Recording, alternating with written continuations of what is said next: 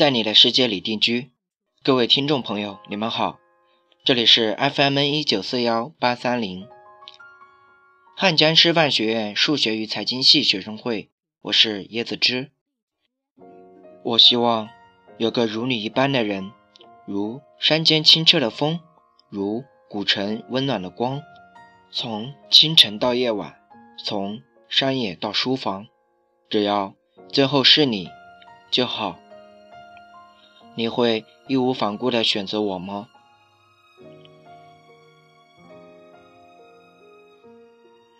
二零一五年五月二十日是我们相识的第一天。我看到你的微信小名叫那一刻小太阳，我当时还以为你看了热播电视剧《何以笙箫默》，喜欢上了钟汉良。直到我们不再联系，偶尔在你的空间看到几条留言。才知道，你的情深，却从不为我。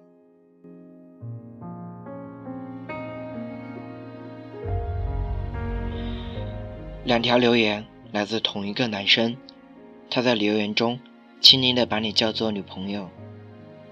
我控制不住自己的好奇心，点开了他的资料，看到了他的名字，你是我的小太阳。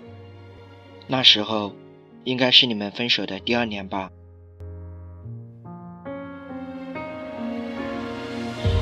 我在你的微博里看到你的一条说说，是刚写的。如果遇到对的那个人，曾经在一起的人，根本算不了什么。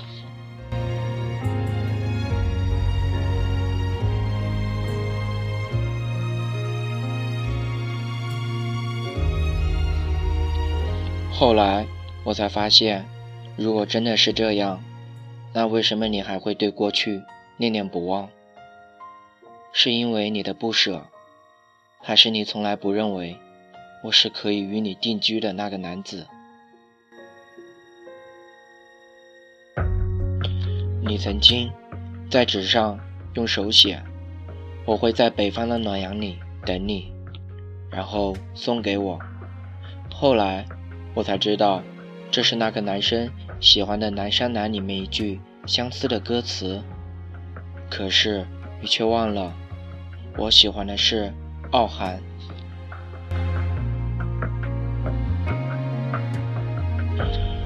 二零一六年七月二十七日那一天，你买了一杯红豆奶茶给我，我淋着雨一路回了宿舍，也没舍得喝，我想保留一份。未知对你送给我奶茶的味道，还有我们之间称不上爱情的感情。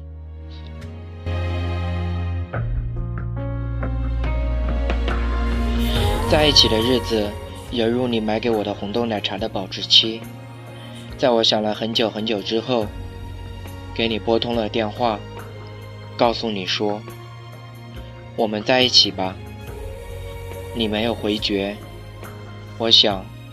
故事大概也就这样开始了吧。最重要的是，我那么喜欢着你。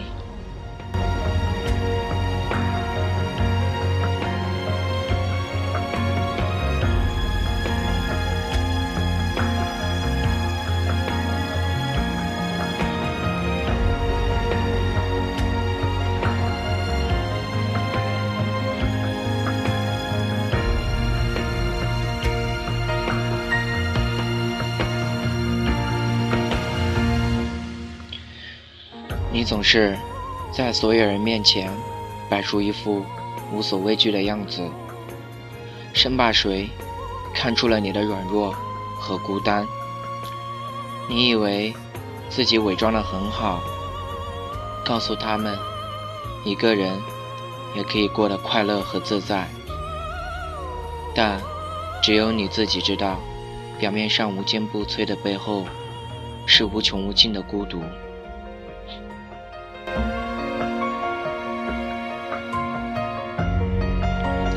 你不想一个人在空荡的卧室里自言自语，也不愿每天回家后一直对着手机。